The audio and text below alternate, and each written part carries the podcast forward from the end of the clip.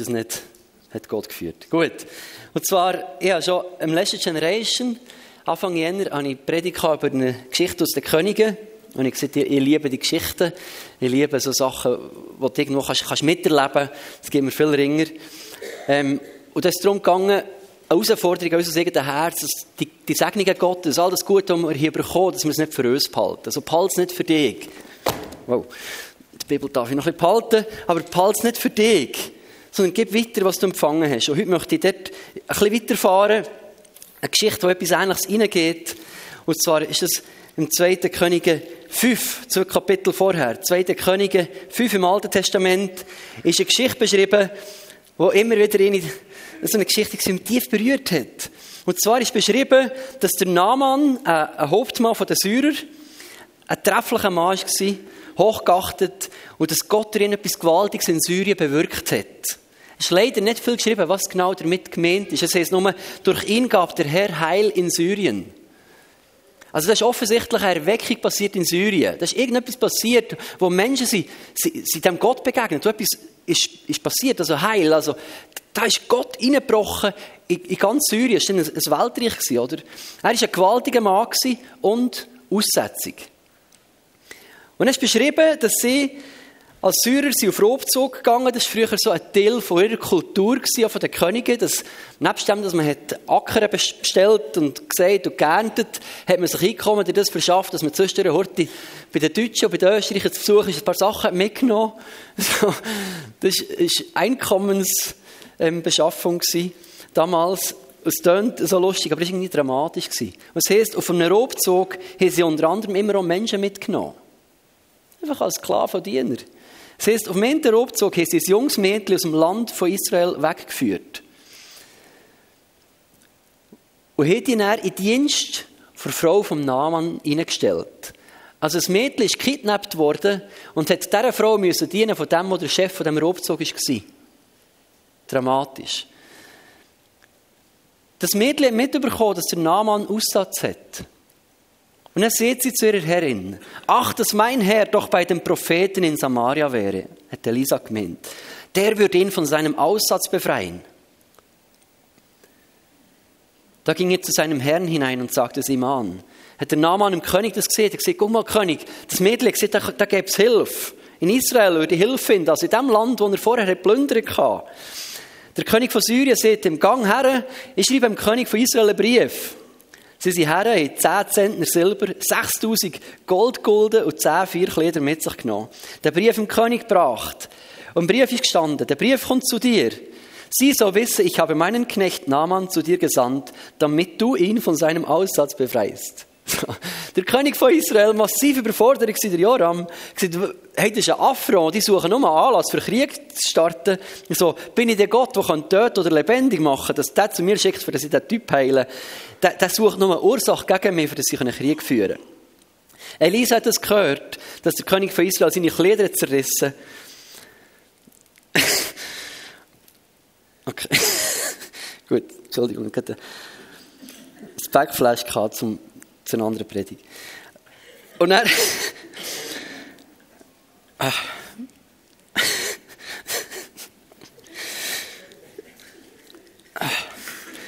Und dann hat die Elisa immer ausrichten dem König. Entschuldigung. Die Elisa lässt ausrichten. Entschuldigung.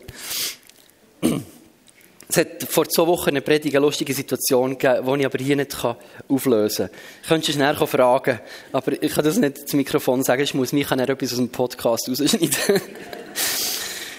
Gut, der Elisa lässt ausrichten, lass ihn zu mir kommen, dass er erkennt, dass er Prophet in Israel ist. Und sie haben hergeschickt zum Elisa. Der Elisa schickt den Bote zum Naaman. Und er sagt, gange Jordan, die siebenmal untertauchen, dann wirst du wieder rein werden. Der Naaman, als er das gehört, hieß, er ist zornig geworden, potzhässig, rot angelaufen, gesagt, das ist eine Frechheit. Der weiß nicht, wer er hier vor sich hat, oder? Ich komme als ein Hauptmann, als, als irgendwo Chef-Sheriff von Syrien, so. Und dann sagt, sagt der Hobbyprophet dort, sagt mir, ich soll ein bisschen betteln. Unsere Bäche in Syrien sind viel sauberer als die ihre. Also der Jordan, das Drecksloch da hier, was denkt er sich irgendwie? Und er wollte den Foto wieder. Ich sagte, nein, mach ich nicht. Ich, ich, ich habe mir vorgestellt, dass er rauskommt. Das heißt, ich meinte, er sollte zu mir herauskommen, hinzutreten, den Namen des Herrn, seines Gottes anrufen und mit seiner Hand über die Stelle fahren und den Aussätzigen befreien. Tolle Vorstellung. Und dann kommt einfach der Bote, der Gehasi, oder, sagt, gang du mal sieben, siebenmal teucheln und dann wird alles gut. Er will ihm, und dann heißt, seine Knechte kamen zu ihm und redeten mit ihm. Sagen, lieber Vater, es war offensichtlich eine spannende Person, der Naaman. Das Knechte dem Vater sagen. Lieber Vater, wenn dich der Prophet etwas Großes geheißen hätte, würdest du es nicht tun? Wie viel mehr, wenn er zu dir sagt, wasche dich, so wirst du rein? Er sagt, hey, überleg doch mal. Das ist jetzt wirklich nicht, was er verlangt. Siebenmal dunkel, wenn du nicht wasserscheuch bist, ist es nicht für dich. Gut. Er ist abgestiegen, siebenmal untertaucht und es heißt, und wie der Mann Gottes gesagt hatte, sein Fleisch wurde wieder erstattet wie das Fleisch eines kleinen Jungen, so Bebeviertelhut. Und er war rein.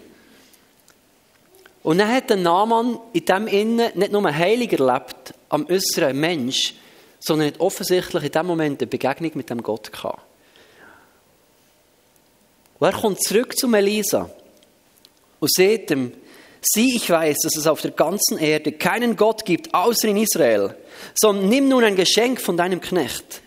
Elisa sagt, sorry, brauche ich nicht, ich will kein Geschenk von dir. Ähm, das hast du gratis bekommen, ich will nichts dafür. Naman ist gegangen, hat wieder alles mitgenommen. Der Gehasi war nicht gleicher Meinung. Ist hinter nachher gesagt, oh, ähm, wir haben uns anders überlegt, gibt doch gleich etwas. Hat vom Naman die Geschenke angenommen, unterwegs vergraben. Und der Schluss der Geschichte ist ein bisschen dramatisch dass, ähm, dass der Elisa am Gehasi sagt, guck, ich bin mitgekommen im Geist, ich gesehen, was ist passiert. Und weil du das hast gemacht, wird der Aussatz vom Namen jetzt auf dir liegen. Also total merkwürdig, komisch. Und eine spannende Situation war nur, dass der Naaman zum Elisa noch sagt, sagt, guck, möchte denn deinem Knecht nicht eine Ladung Erde geben? Er gesagt, kann ich Erde mitnehmen? So viel wie ich kann tragen oder wie es Multier kann tragen. Denn dein Knecht will nicht mehr anderen Göttern opfern und Brandopfer bringen, sondern nur dem Herrn. Nur darin wolle der Herr deinem Knecht gnädig sein. Wenn ich anbete im Haus Rimons, das war ein Götz in Syrien, wenn mein Herr ins Haus Rimons geht, um dort anzubeten, und wenn er sich auf meine Hand lehnt, ja, wenn, er mich, wenn ich mich niederbeuge im Haus Rimons, so möge doch der Herr deinem Knecht in dieser Sache vergeben. Sagt, hey, ich, ich muss mit meinem Chef Götzendienst betreiben. Das ist ein Teil von meinem Job. Das steht in meiner Job Description. Das muss ich machen. Schenk mir Gnade. Wir als Christen würden sagen, nee, sorry, geht gar nicht. Ich finde das spannend. Elisa sagt, zieh hin in Frieden. Und das ist mir sofort die, die, die Geschichte sind im Alten Testament, wo, wo Gottes Männer in, in ganz tyrannischen ähm, Königshäuser dient haben. Daniel, seine Freunde, wo sie Könige dient haben, die Terroristen und Tyrannen waren. Furchtbare Götzendienste betrieben, die sie ihnen dient. Finde ich ganz spannend. Das ist Gott und so manchmal viel lockerer drauf als wir, habe ich das Gefühl. Gut. Und wir haben sofort das Gefühl, oh, der wird dämonisiert, wenn er da reingeht. Okay, gar nicht. Gut. Also, das ist wie ein Theaterstück, oder? Und ich finde so eine Geschichte, da hat jede Person könnte etwas hergeben. So, zum Beispiel der Gehasi ist für mich der, der herzlichste Kosename für einen Diener, was gibt der Bibel? Du dir vorstellen, jedes Mal Elisa gerufen, Gehasi. Gehasi, hol mir noch ein Bier. So. Schnucki, Hasi, komm mal. So, das ist, genau. Und dann hat, durch seine Treue ist er zum Diener von vielen Wundern geworden. Und durch seine Gier ist er aber selber Krankheit zum Opfer gefallen. Wir könnten über Elisa reden, wo als Bild für den Glauben steht, als Bild für Jesus, als Bild für seine Gemeinde, wo Heil in eine Welt hineinbringt, die gefallen ist und kaputt ist. Ein Prophet, der manchmal ein bisschen voll war. Eben Hasi hat geschickt. So, geh Hasi, zur Witwe, geh Hasi, gang frag sie mal, geh Hasi, bring mal etwas so. Das ähm, aber vielleicht war es nicht nur ein Fullhit von Elisa, sondern vielleicht war es so das, dass er nicht wollte, dass Menschen die Wunder mit ihm verbunden haben, sondern mit Gott. Vielleicht war so das. Wir könnten über einen Joram reden, über einen König, der in allem Angriffe gesehen als Bild vom Unglauben überfordert war mit der Situation. Wir könnten über Knechte vom Naaman reden, aber ich möchte die zwei Personen heute Morgen betrachten. In dieser Predigt. Zuerst ist das Mädchen. Darum passt es nicht so gut zu dem Gottesdienst heute. In dieser Geschichte wird uns ein Mädchen ohne Namen beschrieben. Ein kleines Mädchen ist betont. Es hat keinen Namen. Und ich liebe all die Geschichten der Bibel, wo so Helden mit großem Namen und großer Position vorkommen. Und gleich merke ich immer wieder, dass bei diesen grossen Helden ich manchmal Mühe habe, mich zu identifizieren mit ihnen. Und ich sage, ich will zwar so sein wie die, aber ich fühle mich nicht so wie sie. Und in diesem Mädchen, glaube ich, ist bewusst der Bibel geschrieben, ohne Namen und als kleines Mädchen, für das du und ich uns alle zusammen mit diesem Mädchen identifizieren können. Es ist klein, normal, ohne Namen. Es hat nicht viel Besonderes gemacht. Es ist nicht von königlicher Herkunft. Es ist nicht in einem Königshaus aufgewachsen. Es ist ein Mädchen ohne Namen. Es könnte Sto sein oder ich. Es könnte auch Bub sein. Gut.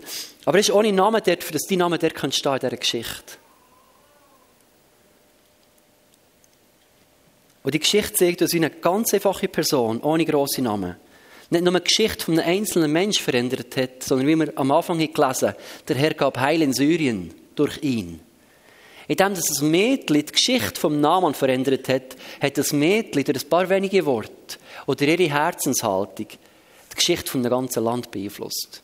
Und das ist das, was mich berührt. Das ist keine grosse Tat. Sie hat kein Volk in Krieg geführt. Sie hat nicht wissen was, wie der Simson mit einem Fuchsschwanz und keine Ahnung was. Sondern sie hat ganz einfach ihr Herz reingehalten. Und was macht sie zur Heldin? Ich glaube, es sind zwei Sachen. Das Erste ist, dass sie im Leiden nicht erlaubt hat, ihr Leben in eine Bitterkeit und eine Opferhaltung hineinzustürzen. Jetzt tun wir uns nochmal in die Situation hineinversetzen, wo wir manchmal vielleicht ein Problem haben. Im Alten Testament sind die brutalen Geschichten manchmal so verständlich, oder? Das war auch früher so. Gewesen. Da hat man gerobt, das war normal. Gewesen. Aber das heisst nicht, dass man früher auch nicht geliebt hat. Das heisst nicht, dass das ältere Kind nicht gerne kann, Kinder ihre Eltern nicht vermisst. Da wird ein junges Mädchen aus dem Nichts, aus, von, einer fremden Herrscher, aus dem Leben rausgerissen und mitgenommen. Und sie muss denen dienen, die sie gerobt haben. Sie muss dieser Frau dienen und jeden Tag den Mann sehen, der verantwortlich dafür ist, dass sie ihre, ihre Daddy und ihre Mama vermisst. Jeden Tag sieht sie die Leute. Jeden Tag wird sie daran erinnert, dass das nicht ihre Eltern sind und ihre Eltern an einem anderen Ort sind, dass sie die nicht sehen kann. Wir lesen nichts von einem Klagen. Ich glaube, sie hat bittere Tränen geweint. Ich glaube, sie hat gelitten. Ich glaube, sie hat Daddy und Mama vermisst. Ich glaube nicht, dass früher Kinder emotionslos waren. So, easy, das ist das jetzt mein Daddy. So. Auch wenn das ein guter Mann war, hat sie die vermisst. Aber sie hat nicht zugelassen, dass ihr Herz, dass da Bitterkeit ist reingekommen. Ich glaube, es ist ein Grund, dass Jesus uns auffordert, immer der sein wie Kind, dass er sagt, haltet euer Herz rein. Da sind nicht Rachegedanken reingekommen, da ist nicht eine Bitterkeit reingekommen. So, dass das Mädchen, das gekidnappt wurde, mitgenommen wurde, in einem Drama war, dass sie, obwohl sie gelitten hat, fremd war, ausgenutzt ist dass das Mädchen scheinbar Römer 8, 28 schon scheint kennt zu haben. Er sagt, hier wird alles zum Besten dienen. Und der unerschütterliche Glaube von ihr macht es möglich, dass wir mit Hoffnung durch die Leidenstäler durchgehen. Der unerschütterliche Glaube, das ist ein guter Gott, macht es möglich, dass wir unser Herz reinbehalten können, von Bitterkeit und Rache gelöscht. Sagen, dem gebe ich es zurück. Und das Zweite ist, sie hat dem Leiden nicht erlaubt, ihr Herz und die Fähigkeit, Mitgefühl zu empfinden, zu beroben. Sie hat nicht zugelassen, dass ihr Herz ist hart geworden Ich glaube, das geht Kind einfacher, auch wenn Kinder manchmal so brutal sein können hätte ja noch manchmal so direkt können sagen wieso bist du so dick? Warum tust du so doof? Oder du siehst schlecht aus. Kinder können manchmal so direkt und brutal sein, aber so nicht mit bösen Hintergedanken. Einfach direkt. Da sind häufig nicht Rachegefühl drin. Und ich glaube, das ist das, was Jesus uns auffordert. Sagt, guck mal, das Mitgefühl ist ganz, ganz eine tiefe Dimension von der Liebe Gottes. Und ich glaube, die normale Reaktion wäre ja gewesen, die Härte zu haben. Sagen, weißt du was? Wahrscheinlich ist das ein Geschenk von Gott oder seine Rache an dir, dass du mich als eine Tochter von Israel hast rausgerissen. Ist das jetzt die Strafe dafür, dass du jetzt Aussatz über, äh, dass du mitgenommen hast, ist, dass du den Aussatz überkommst? Selber die Schuld. So. Würden wir vielleicht da drin noch Gottes Wirken sehen? Ich denke, haha, wir sehen, das kommt nicht gut, wenn du das machst. Da ist kein Sagen drauf. So. Man hat überall theologische Erklärungen, wieso das ihm das jetzt passiert. Und das Mädchen in dieser Einfalt, in dieser Einfachheit drin, sagt nur, mein Herr, ich wünsche, du wärst gesund.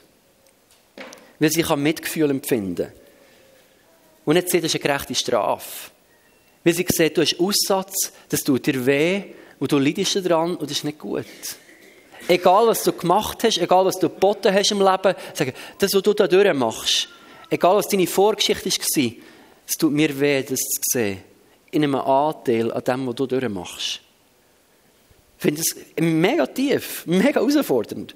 Und sie zeigt da göttliche Nächstenliebe in, der tiefsten Form, lang bevor Jesus da irgendetwas davon geredet der Bergpredigt. Kommt ein einfaches Mädchen ohne Namen daher und zeigt uns, alten Säck, wie man müsste. Sie zeigt Mitgefühl und nicht Empathie. Ich finde es noch spannend. Und ich merke, dort hinkt mir manchmal. Ich möchte das kurz unterscheiden. Empathie heisst, ich fühle das, was der andere fühlt. Und wir haben manchmal das Gefühl, das ist Mitgefühl. Kann sein. Aber da vermischen wir auch etwas. Wenn wir fühlen, was der andere fühlt, sind wir ganz schnell drin, ungesunde Entscheidungen zu treffen. Sind wir ganz schnell drin, ungesunde Verhaltensmuster zu entwickeln. Sind wir ganz schnell drin, auch mit, mit, mit Racheantworten an den Tag zu legen. Mitgefühl heisst, in einem Anteil daran, dass es dir schlecht geht, ist mir nicht gleich. Aber wenn du leidest, muss ich nicht im gleichen Maß innerlich leiden. Ich spüre eine gewisse Form von Abgrenzung. Ich leide voll mit dir mit, aber ich bin nicht dich. Das ist eine gesunde Form, wo wir eine Grenze setzen. Das heisst nicht, dass wenn jemand rennt, dass wir nur noch müssen rennen in unser Leben. Das heisst, wir können herstellen und sagen, guck mal, ich versuche nachzuempfinden, wie es dir muss in dieser Situation ich, ich, strenge mich an. Ich gebe mir Mühe, dass ich verstehen kann, wieso dass du leidest, wenn du jemanden verlierst, dass du, wieso dass du leidest, wenn du krank bist, wieso dass dir die Situation zu schaffen macht. Das ist ja für uns Männer in Ehe manchmal auch schwierig, wenn man sieht, die Frau leidet und wir denken, pff, das ist doch nicht schlimm, tu doch nicht so. so. Und herzustellen sagen, und ich versuche zu verstehen, wie es dir geht. Das ist Mitgefühl. Empathie ist, ich fühle genau gleich. Das müssen wir nicht. Ein paar Leute können das ganz gut und die müssen auf ihr Herz aufpassen, dass sie sich auch gesund abgrenzen können. So. Gut, aber wir sehen ein bisschen Mitgefühl von diesem Mädchen ist der Auslöser gewesen, dass sich ganz vieles verändert hat in Syrien. Ein bisschen Mitgefühl lässt uns Menschen mutig sein. Du dir vorstellen, das Mädchen ist, ist einen Schritt rausgetreten. Ich weiß nicht, was wäre passiert, wenn der Naaman hätte gelost und er wäre gegangen und es wäre nichts passiert. Ein riesen auf sich genommen, viel Geld mitgebracht, ein riesen Opfer gebracht, Risiko eingegangen, sich selber erniedrigt und alles zusammen. Und dann passiert nichts. Ich weiß nicht, was daheim mit dem Mädchen wird passiert. Ich weiß nicht, was für Konsequenzen auf das Mädchen hat gewartet. Aber es war das Mitgefühl, das nicht dazu gelassen, die Gedanken zu stellen und zu denken, oh, was ist denn, wenn nichts passiert, ist der Elisa da, und wenn er dann nicht will, und wenn er nicht kann, was ist denn überhaupt? Das ist das, was wir Erwachsenen denken und wo uns häufig daran hindert, Mitgefühl zu zeigen. Aber war das Mitgefühl vom Mädchen, das sagt, oh, weißt du was, egal was da kommt, ich weiß nicht, was passiert, aber wahrscheinlich könnte dir etwas helfen. Und darum gehe ich das Risiko ein. Darum, weil wir Mitgefühl haben und nicht all die Gedanken, was noch könnte sein, so, weil wir Mitgefühl haben, weil wir Anteil nehmen am, am Leiden oder Not von Menschen. Darum, wenn wir für Kranke beten, auch wenn wir nicht wissen, wie es rauskommt. Darum, wenn wir Menschen Hände auflegen, auch wenn wir nicht wissen, was passiert. Darum, wenn wir Menschen von Jesus erzählen, auch wenn wir nicht wissen, ob sie es annehmen oder nicht, ob wir Menschen ablehnen oder nicht, weil wir Mitgefühl haben und möchten, dass sie es erleben dürfen, was wir erlebt haben. Weil wir Mitgefühl haben, weil es uns nicht gleich ist, was sie erleben. Es ist das Mitgefühl, ein bisschen Mitgefühl. Mit dem Lied für unseren Nächsten, mit ihren Nöten, ein bisschen Mitgefühl mit ihren Krankheiten, wo es dazu bringt, dass wir Menschen dienen, wo es dazu bringt, Opfer zu bringen, wo es in die Position bringt, wo wir nicht nur an uns denken, unser Wohlergehen und wie es dann weitergeht, sondern wo es in die Position bringt, wir sagen, ich möchte dir helfen, was kann ich tun? Ein bisschen Mitgefühl nur. Ein bisschen Mitgefühl. In unserem Herz bringt Wort auf die Lippen wo Menschen zu Jesus führt, wo wie Wundsalbe können sein, wie ein Licht für Menschen tiefster Nacht, wo ein Schirm sein für Jesus, für die, die im triefenden Regen stehen. Nur ein bisschen Mitgefühl wie das kleine Mädchen. Ein bisschen Mitgefühl. Das ist alles. Das ist der ganze Auslöser der ganzen Geschichte. Stell dir vor, was würde passieren, wenn wir ein bisschen mehr Mitgefühl hätten. Stell dir vor, was wird passieren. Was könnte sich ändern. Könnte sein, dass wir, wenn wir das Mitgefühl hätten, dass wir nicht überlegen müssten, ob wir jemandem eine gute Nachricht weitergeben oder vorenthalten. Könnte sein, wenn wir ein bisschen Mitgefühl hätten, dass wir mutiger würden handeln. Könnte sein, wenn wir ein bisschen Mitgefühl hätten, dass wir Opfer und dienstbereiter wären. Ich will nicht ein schlechtes Gewissen machen.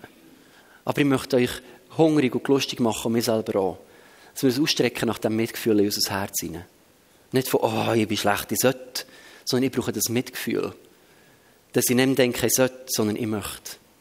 Ein bisschen Mitgefühl.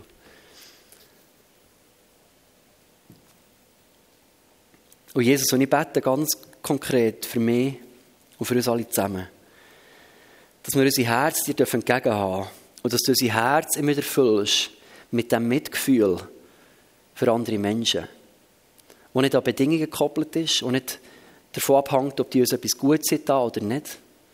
Dem Mitgefühl, das nicht davon abhängt, ob sie uns gerecht behandeln oder nicht. Wo nicht damit verbunden ist, ob wir uns durch die Handlungen Vorteile erhoffen sondern das Mitgefühl, das nur der Mensch im Fokus hat und sein Wohlergehen. Wo aus Liebe raus zum Mensch und zu einer guten Situation von ihm raus handelt, redet, denkt, fühlt. Und das bete Jesus. Ich bete um ein bisschen mehr Mitgefühl für mich persönlich. Für dort, wo ich Kontakt habe mit Menschen. Ich bete auch, dass du unser Herz in Schutz nimmst, dort, wo es immer wieder unter Druck ist von Zeit, wo wir so der Zeit nachjagen, wo uns die Zeit so treibt, dass wir gar keine Zeit haben für, für Mitgefühl. Dass unser Herz zwar weiß, was es sollte und was es könnte, aber wir keine Zeit dafür. Und ich bete, dass du uns frei machst von dieser Knechtschaft vor Zeit. Und uns befreist in neuer Kraft und neuer Liebe, Mitgefühl zu zeigen, Jesus. Amen.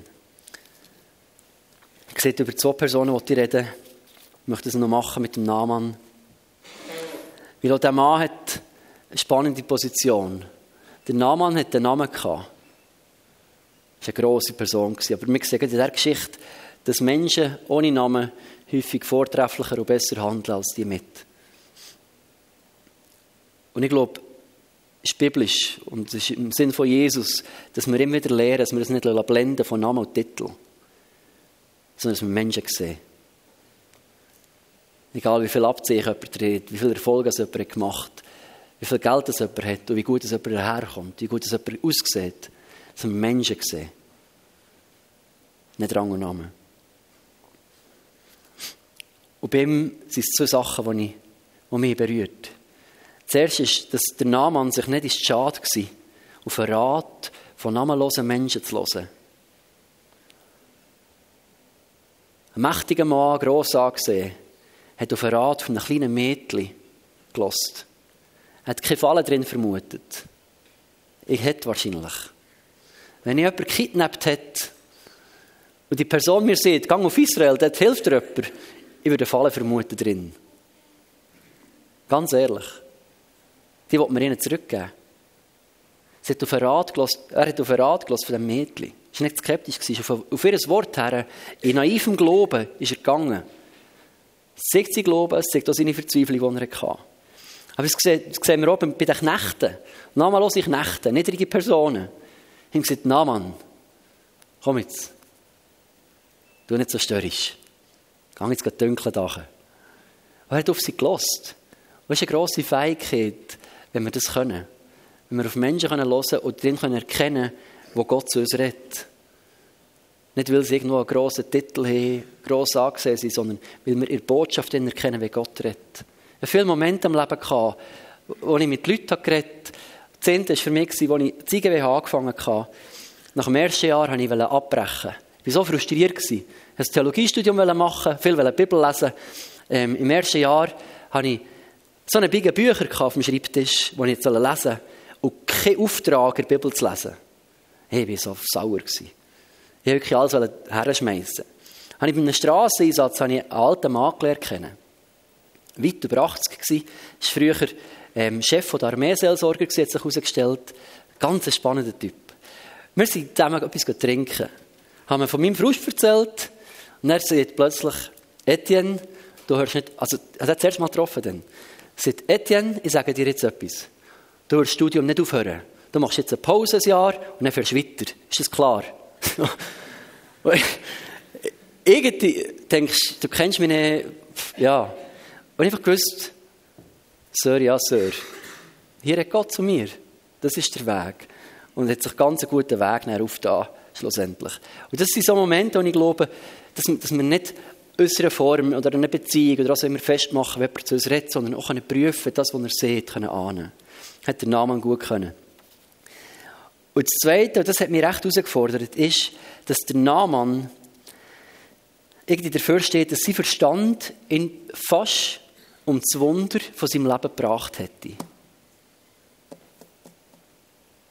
Der hat sich so fix vorgestellt, wie er jetzt herkommt und was jetzt genau muss passieren muss. Der hat so eine klare Vorstellung gehabt. Ich weiß nicht, ob er theologische Vorgeschichte hatte. Ich weiß nicht, wie er geprägt war. Aber gerade wir alle zusammen, die irgendwo fromm sind aufgewachsen, wir haben so viel theologische Vorstellung. So, wie etwas geht und wie etwas nicht geht. Und das, was in das Kästchen passt, das ist gut. Und das, was nicht, uh, geht gar nicht. So. Und ich merke, dass das mich herausfordert, die Geschichte vom Naaman. So, außerhalb der Box zu denken. Und Gott nicht in etwas in ein Kästchen drücken und sagen, du darfst nur mit diesem Rahmen wirken. Weil Gott ist die Box egal. Es ist nicht Gottes Problem, wenn wir in eine Box tun, sondern unseres. Dann verpassen wir das, was außerhalb ist, und nicht er. Wir verpassen es. Naaman hat fast sein Wunder verpasst. Und mit dem Wunder hat er fast die Begegnung mit Gott verpasst. Und damit hat die Syrien fast verpasst, was hätte können Das Heil in ganz Syrien ist, ist verbreitet worden. Rettung für Menschen. Also es ist großartig.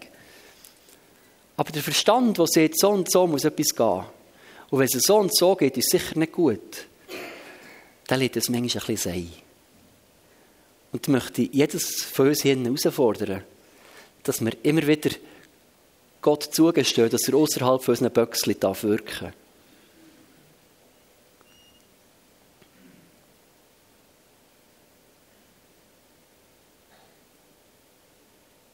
außerhalb von dem, wie wir prägt sind worden und wie wir uns vorstellen, so müsste er und so tut er. Und wenn er nicht so tut, ist es nicht Gott, ist es vielleicht schon etwas. Dass wir dort immer wieder aufpassen, dass wir nicht anfangen, Gottesdienst zu betreiben und dass wir nicht anfangen, Gottes Wirken dem Feind zuschreiben. Müssen wir aufpassen. Das ist das, was bei den Pharisäern passiert, oder? Sie haben ein Böckchen gehabt, gesagt, Gott wirkt nur so. dann kommt plötzlich der Jesus, der außerhalb von diesen Böckchen wirkt, der auf einmal am Sabbat ein Wunder tut wo auf einmal Menschen heilt, wo auf einmal auf eine andere Art und Weise wirkt, als dass sie sich denkt wie man sollte und. Und, und sie sagen, das ist alles vom Teufel. Das kann gar nicht sein. Das ist nicht sauber hier.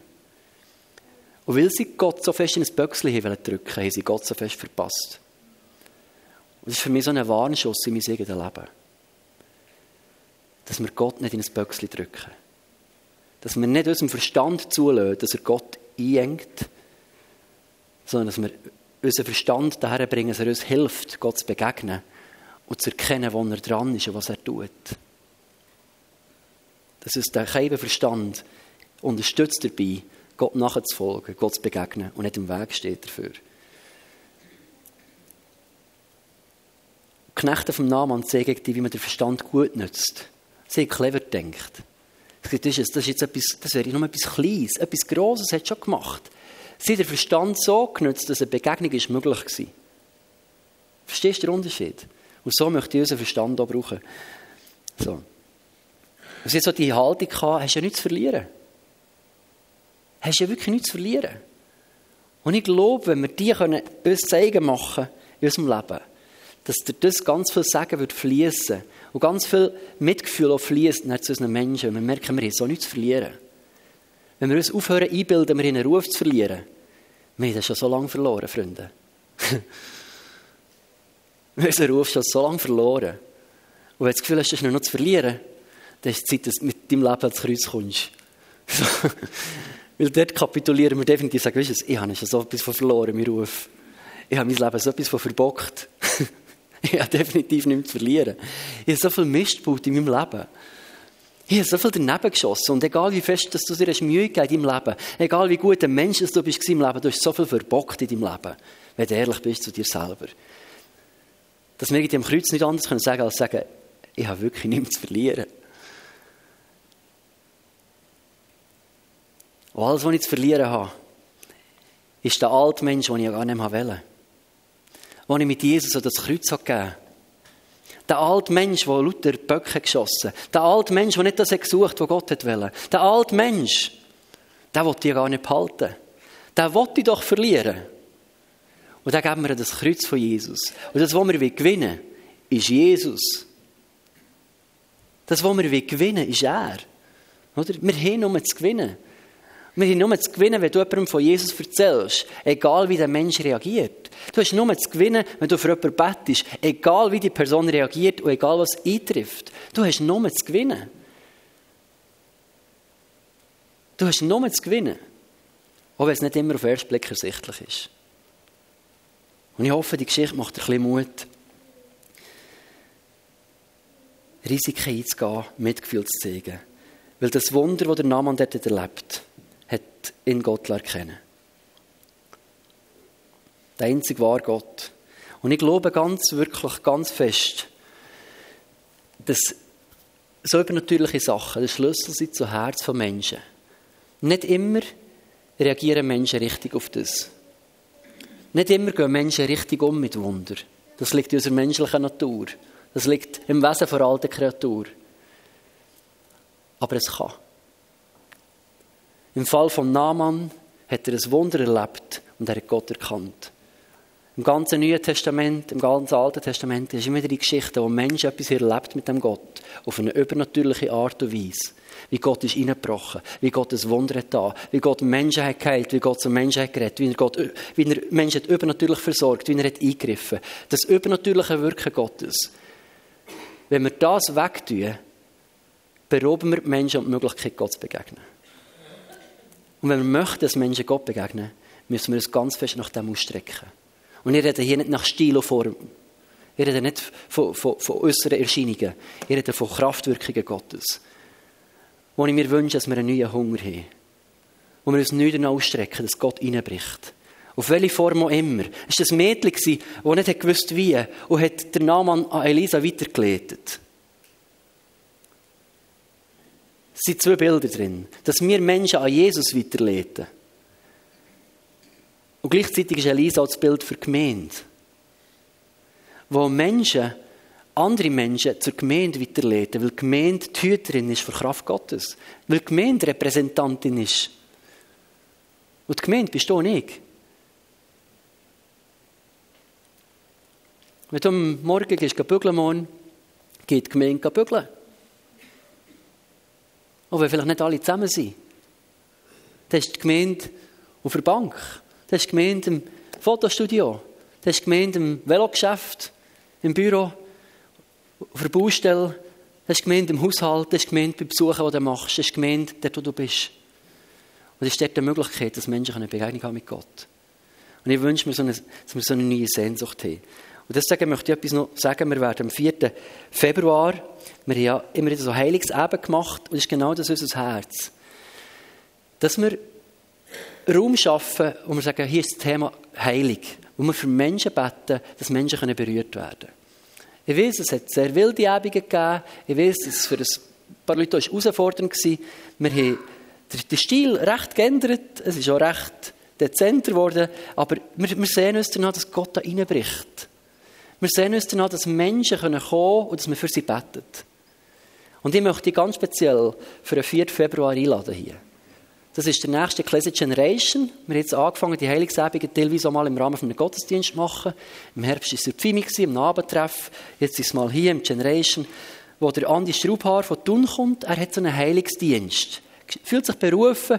Ist jetzt gerade letzte Woche hat er mir gerade Fotos und Nachrichten geschickt hat er ein Hotel gemietet, irgendwo im Luzernischen, in der Schweiz, geht er her, sagt, Heilung, Heilung, Heilung. So, kommen, kommen 100, 140 Leute, gross, von denen Jesus nicht kennt, erzählt etwas aus seinem Leben und dann beten sie für Menschen. Hier haben sich ganz viele bekehrt. Ganz viele haben eine Begegnung wie der Naaman. Weil sie erlebt, dass Gott etwas tut da drinnen. Und ich weiß nicht, was am 4. hier passiert, am 4. Februar. Das weiß ich nicht. Da geht es mir wie das kleine Mädchen und sagen, komm, wir probieren es doch einfach. Und vielleicht ist es eine Möglichkeit, jemanden mitzunehmen. Vielleicht haben wir so einen Namen an unserer Seite, wo wir jemandem sagen können, hey, guck mal, Guck, ich weiß nicht, ob dir das gefällt oder nicht, aber etwas, was wir erlebt haben, ist, dass Gott immer wieder reinbricht, übernatürlich, in die natürliche Welt und etwas tut als Menschen. Nicht immer, aber immer öfter. Probier es doch. Nützt nicht, so schatz nicht. Sieht vielleicht doof für dich aus, wenn wir für dich beten. Aber probier es doch. Zum Doktor bist du auch gesäckelt, hast jede Therapie mitgemacht, jede Spritze genommen, jedes Medikament geschluckt, das man dir gegeben hat. Und probier es doch mal mit Beten. Lass uns dort Risiko eingehen. Und wenn ich das so sage, ich habe zitternde Knie, ist nicht, ist nicht das, wo ich sage, wow, das ist mein pures Hobby. Dann habe ich selber immer wieder Gack in den Hosen. Aber ich merke, dass das, was Menschen brauchen, ist eine Begegnung mit Gott, für das sie ihr Herz auftun und können erkennen, dass Gott da ist. Und das ist so eine Möglichkeit. Vielleicht wäre es dran und merkst, ich möchte jemanden einladen, wir haben einen Flyer und dann ist das eine Möglichkeit. Gut, ich möchte beten, die Kids sind schon ganz nervös. Seid ihr ready draussen, gell? Gut, machen, gerade fertig, sorry. Also. Jesus, ich danke dir für die Geschichten, die so weit weg sind aus unserem Leben und gleich so fest in unser Leben hineintreffen. Und ich bete, dass du unser Herz ergreifst, dass wir können Wegweiser auf dich her sein dass wir Menschen können zum Heil weisen dass sie am ganzheitlichen Mensch an und Geist dürfen heilig erleben Ich bete, dass du uns Mut gibst, Kühnheit, aber ich bete besonders nochmal um dich, um das Mitgefühl für uns alle zusammen. Amen.